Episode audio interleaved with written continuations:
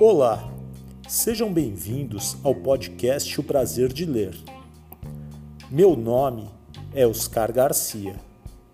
Sou bibliotecário.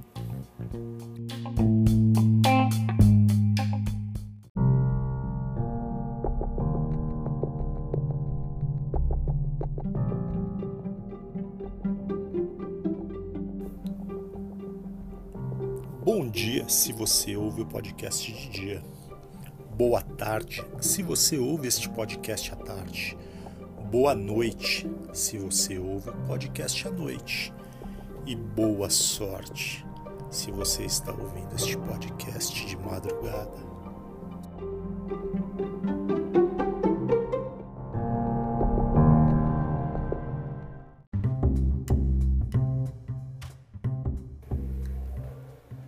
Prazer de ler arroba gmail.com. Este é nosso e-mail de contato. Nos siga nas redes sociais, Instagram, podcast O Prazer de Ler.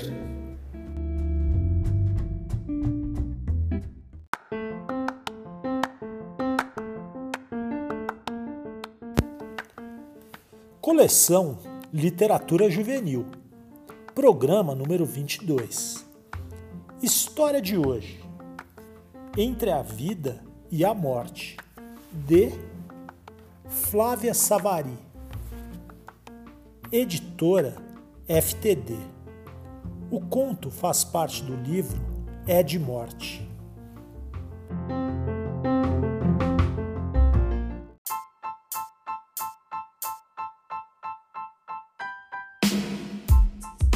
Olá moçada, aqui é o Beto Junqueira, sou autor de livros infantis juvenis e responsável pela editora Estrela Cultural. Venho acompanhando aí o sucesso do Prazer de Ler do Oscar Garcia, um dos grandes nomes aí do incentivo à leitura no Brasil. Abraço!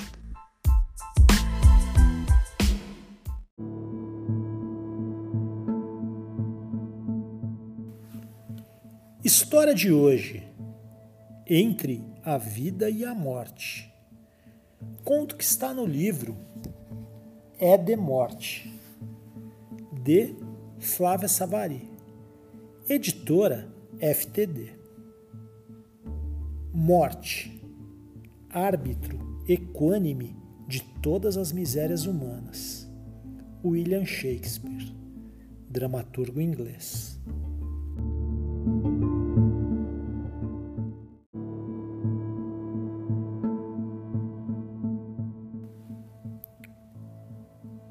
Para Manuel Bandeira e Rogério Forte. Quando a família de Rodriguinho recebeu a notícia de que ele estava às portas da morte, foi um Deus nos acuda. A mãe, num desatino, atirava pratos e potes pela janela, e só a pulso do senhor, seu marido, sossegou. Este, a horas mortas, Sentava-se à cabeceira da mesa, os punhos cerrados, sem o franzido, ar de quem tramava vingança. A irmã mais velha, Gertrudes, enxugou parcas lágrimas no lenço de renda bordado, com uma letra suspeita, D.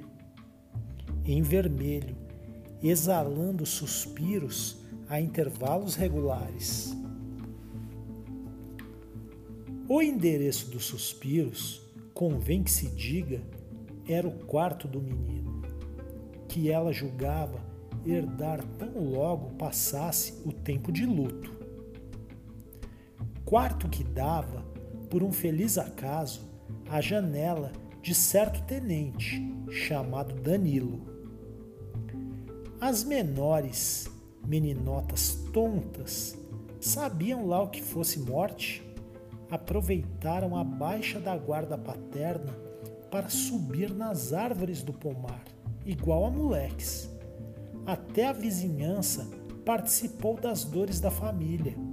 O entra e sai de bandejas com petiscos próprios de velório prenunciava o desfecho funesto.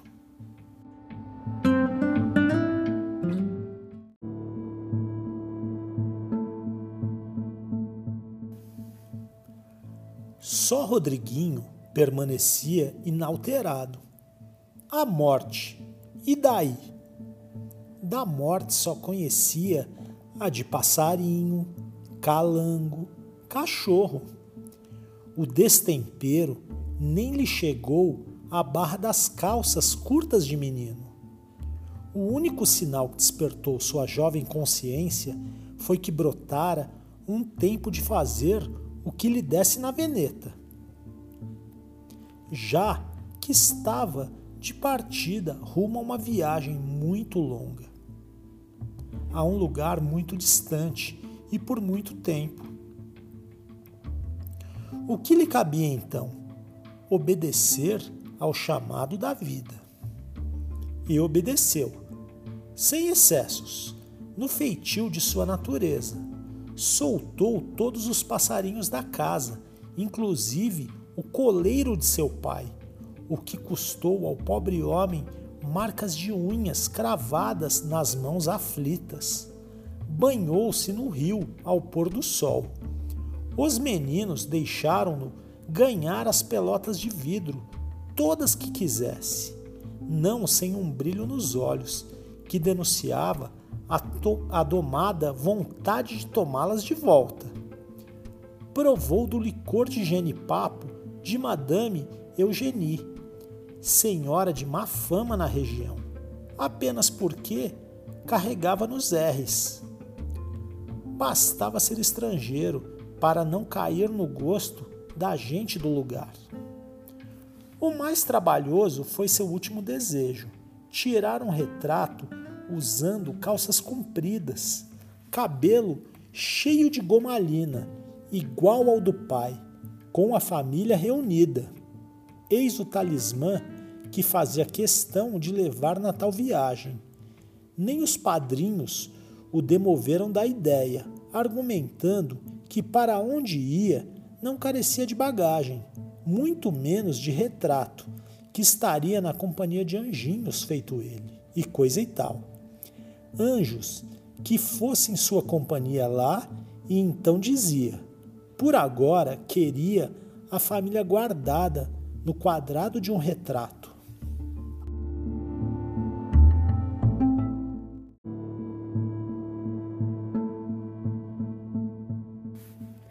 Cismou, não teve jeito. Tiveram de cumprir a vontade do moribundo, que se ia tão breve, meu Deus?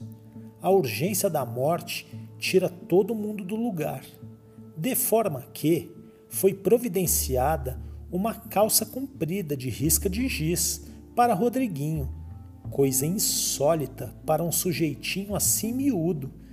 Chamaram o turco da praça, o que fazia retratos, outra vítima do preconceito contra estrangeiros.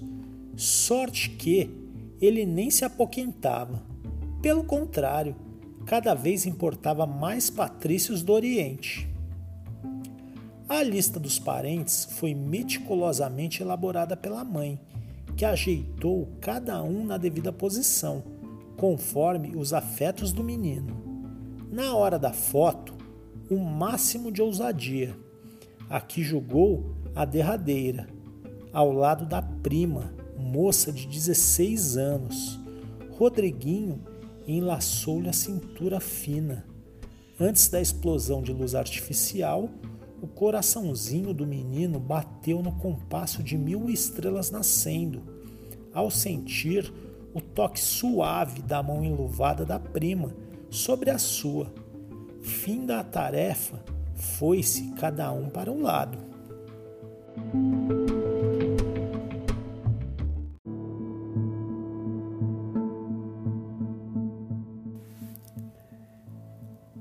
Isso há 75 anos.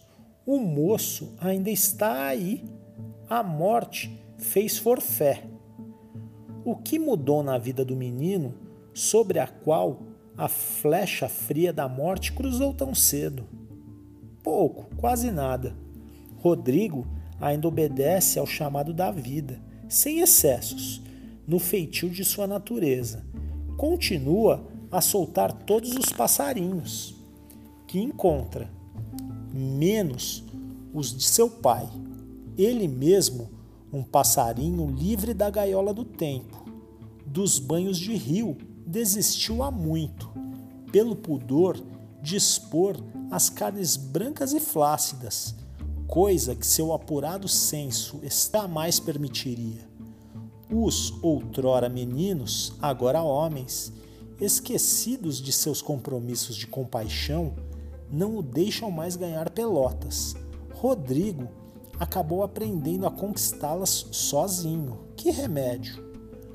Provou de diferentes licores e morou anos na pátria de Madame Eugenie e na de tantas outras senhoras de má fama, estrangeiras feito ela. Jamais se sentiu estrangeiro em parte alguma. Comprou os ternos que quis e continuamente teve sua elegância elogiada. Conheceu muitas mulheres, mas não foi capaz de apagar o toque suave da mão enluvada da prima sobre a sua.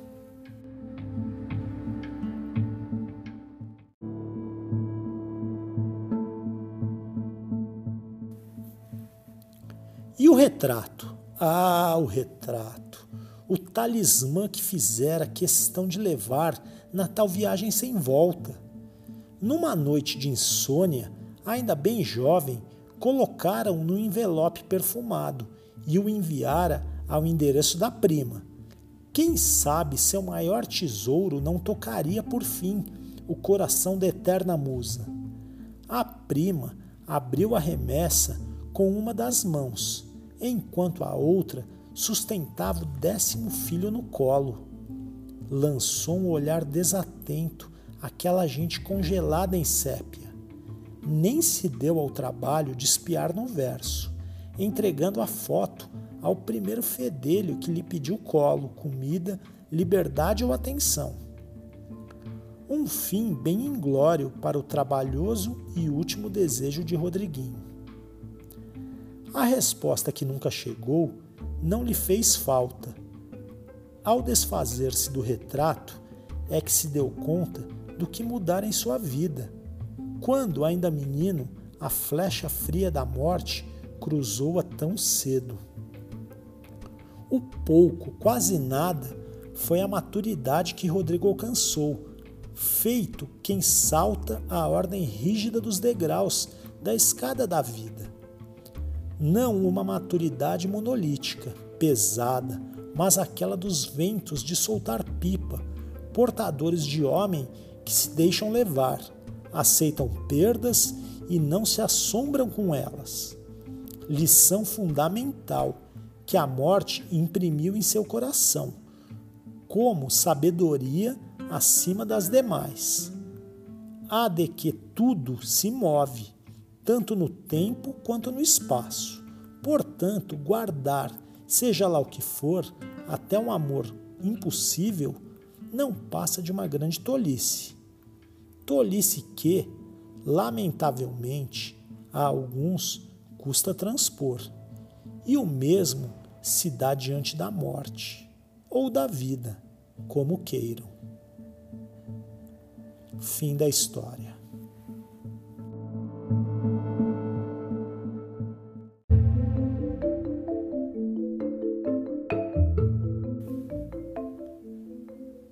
Flávia Savari conta de onde veio a inspiração para escrever o conto Entre a Vida e a Morte.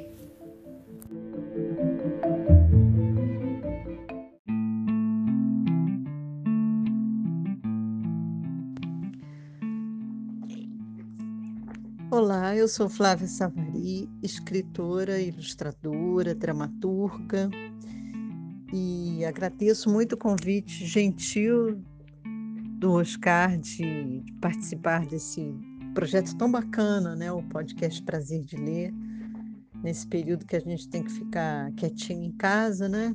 Então, os livros chegam até nós através do, do podcast. Uma ideia bem bacana a qual eu desejo vida longa, mesmo depois que termine essa, essa pandemia, né?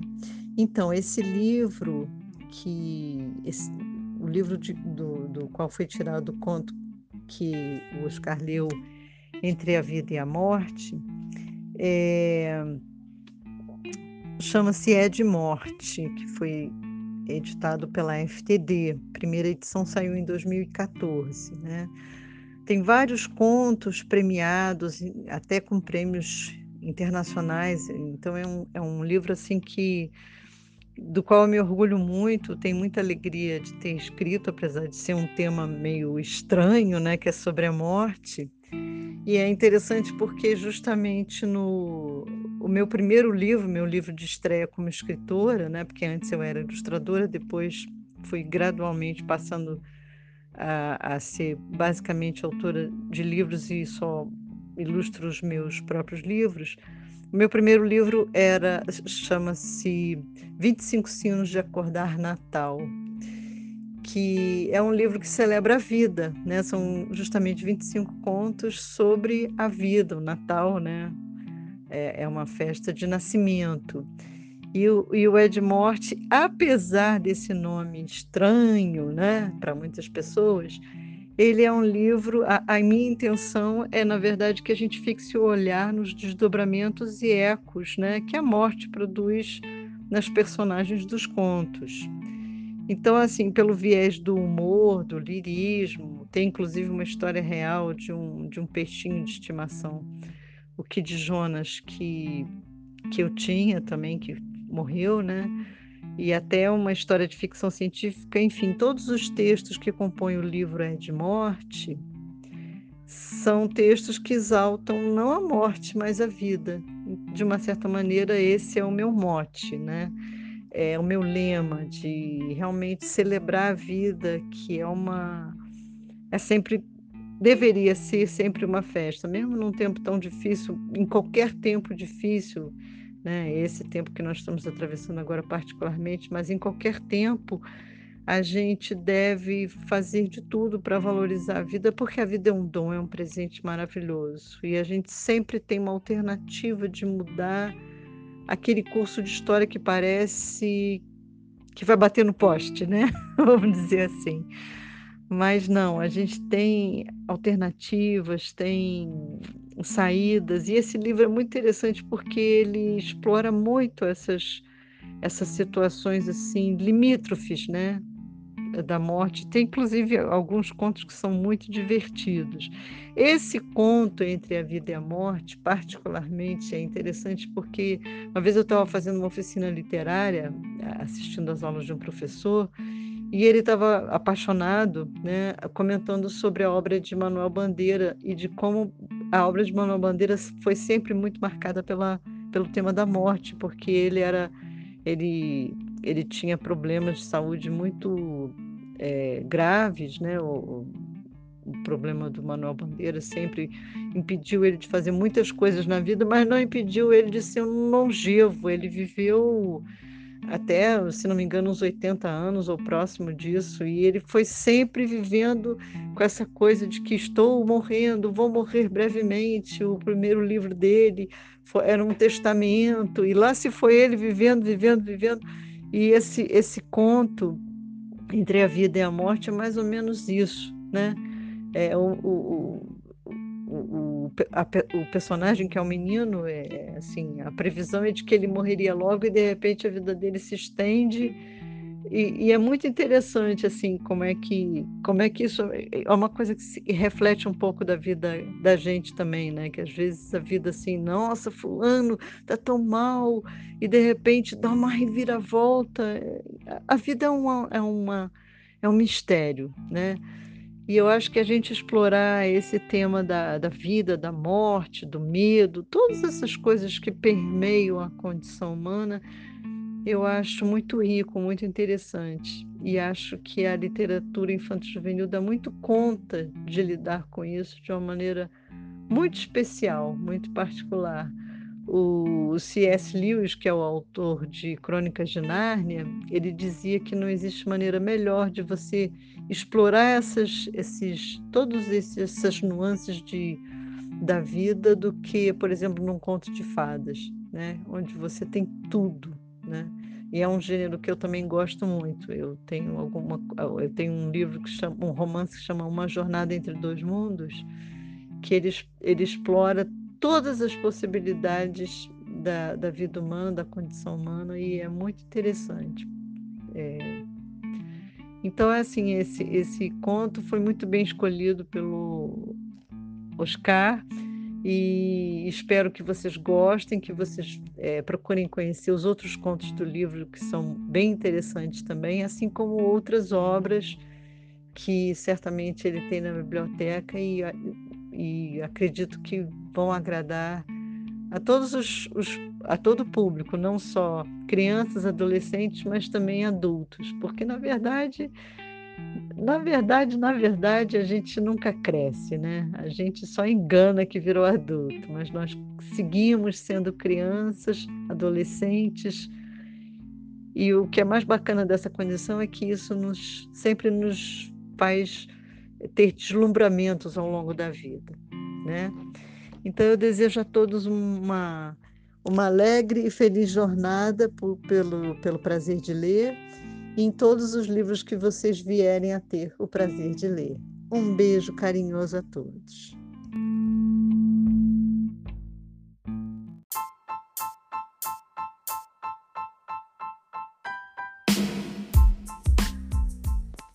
Olá, ouvintes do podcast O Prazer de Ler. Aqui quem fala é Celina Bodenmiller, escritora e livreira na Panapaná Livraria Infantil Mando meu abraço para Oscar Garcia e para todos vocês.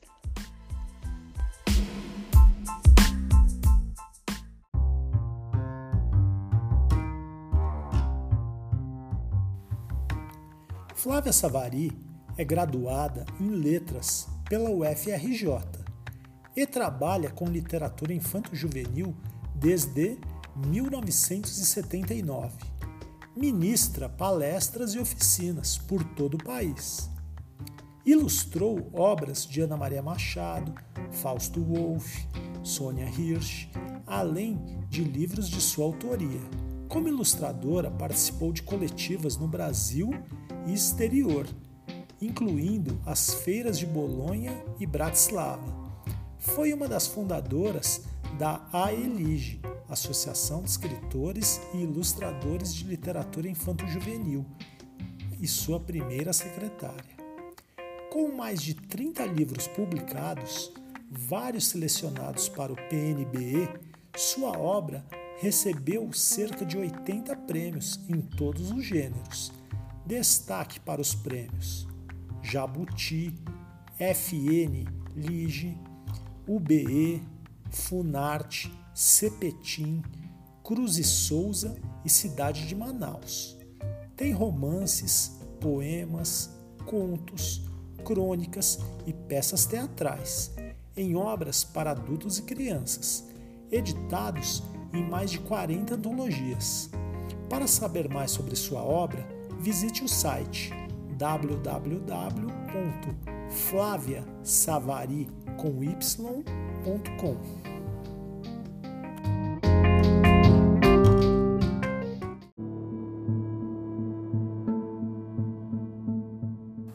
a todos os estudantes dos sextos anos do SESI de Osasco.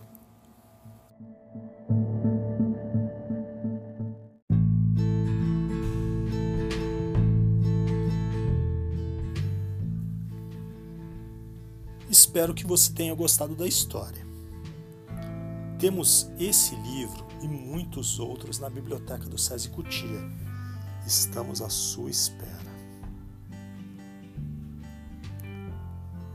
Se você tem alguma mensagem, recado, quer fazer alguma crítica ou sugestão de próximos livros a serem lidos, entre em contato no e-mail oscar.garcia@cesesp.org.br.